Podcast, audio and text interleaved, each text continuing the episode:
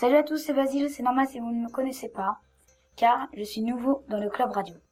Dans mes émissions, je vous parlerai de mangas, manhwa et animés que je trouve incroyables. Je vais commencer par vous parler du manhwa Solo Leveling. Solo Leveling est un manhwa qui nous parle d'un monde fantastique où le monde est envahi par des portails contenant des monstres et des personnes appelées chasseurs, c'est-à-dire des personnes ayant reçu des pouvoirs pour combattre ces monstres. Ils doivent les battre dans un délai de 7 jours, sinon le portail se brise et les monstres sortent. Dans ce monde, il y a deux systèmes de place. Il y a les rangs et les pouvoirs.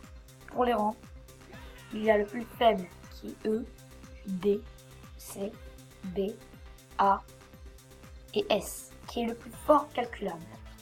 Mais il y en a un qui est au-dessus du rang S, que vous découvrirez en lisant.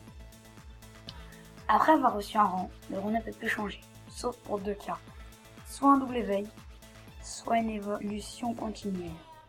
Et c'est extrêmement rare d'en recevoir un. Il y a aussi les classes de type mage, soigneur, assassin, tank, combattant, invocateur. Il y a aussi des sous-classes, mais ce serait trop long à toutes les lister. Nous allons suivre l'histoire d'un personnage du nom de Sun Jingwoo, qui est un chasseur de rang E. Il est surnommé le chasseur le plus faible au monde. Mais ce chasseur va recevoir un don, celui d'évoluer continuellement. Le maintenant est toujours en cours et chaque chapitre sort tous les jeudis.